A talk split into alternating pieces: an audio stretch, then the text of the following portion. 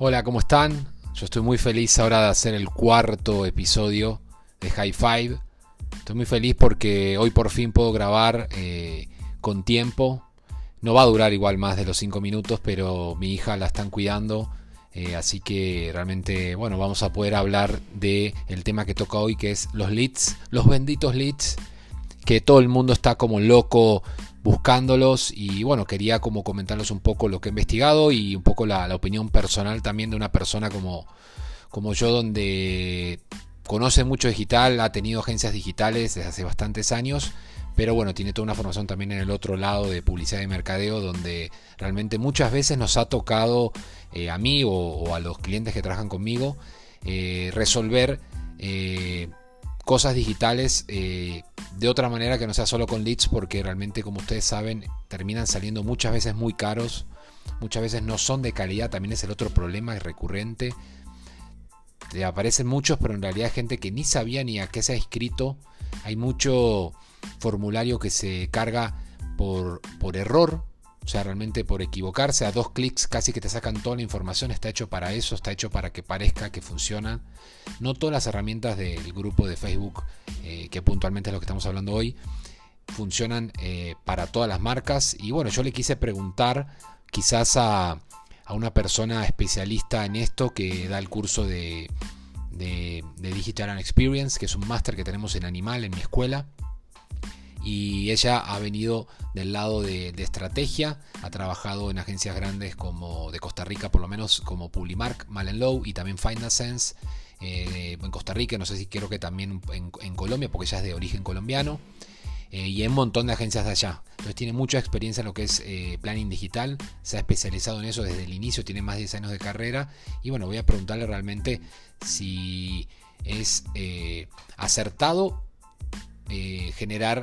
estrategias digitales en base a leads, que por ahí es como lo que uno siente que da más retorno de inversión, porque ya hay gente ahí que está queriendo comprar, gente que está casi comprando, según los que nos dicen. Y bueno, quiero ver un poco qué me dice ella. Entonces, ahora vamos a escuchar eh, la opinión de ella con la siguiente pregunta.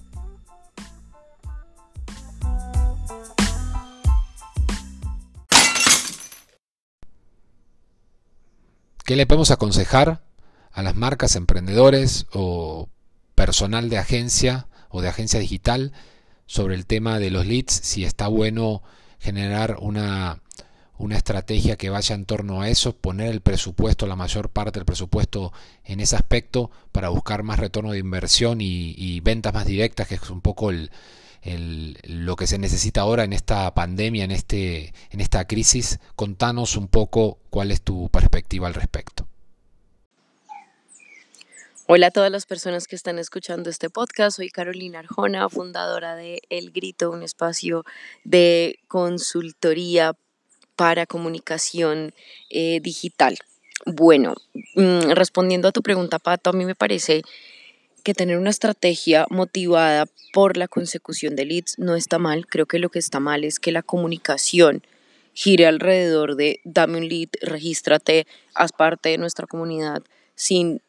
dar algo a cambio. Creo que lo, lo clave aquí está en enfocar nuestros recursos creativos y nuestras herramientas estratégicas para encontrar eso que le voy a dar a cambio a ese usuario que quiero que se registre, ya sea una experiencia, contenido entretenido, asesoría sobre cómo consumir mi producto o servicio y bueno, infinidad de cosas. Chao.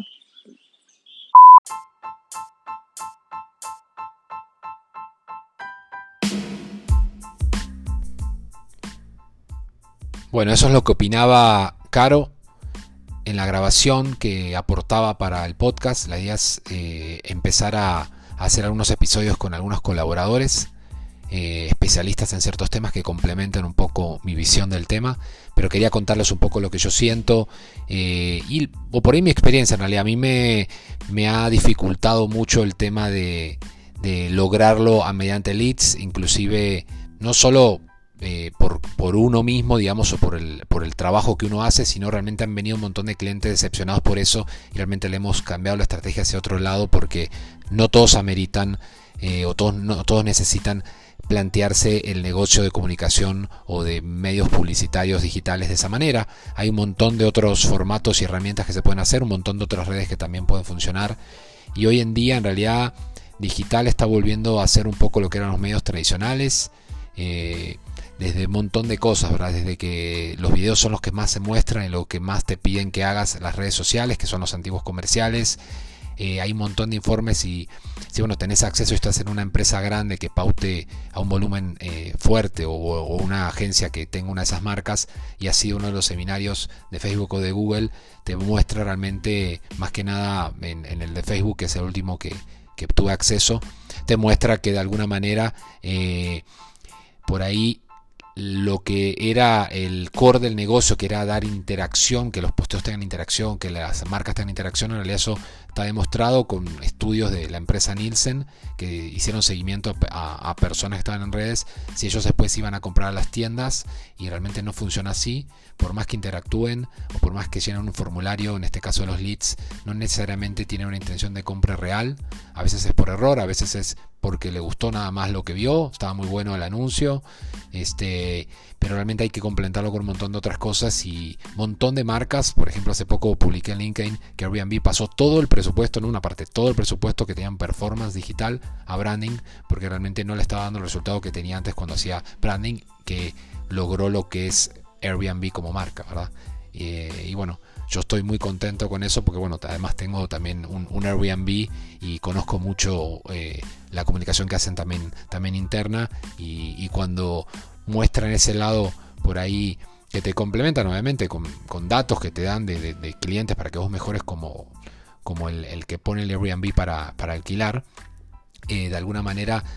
es más divertida las campañas que hacen más emocionales, ¿verdad? Y eso es un poco para todo, obviamente. Pero también me sirven los datos para entender un poco qué están buscando en tales zonas eh, las personas, ¿verdad? Digamos, todas las herramientas van a funcionar, pero no hay que volverse loco por ser lo único que, uno eh, hace, ¿ok? Entonces eso es un poco el, final del episodio y espero que les haya gustado y cualquier cosa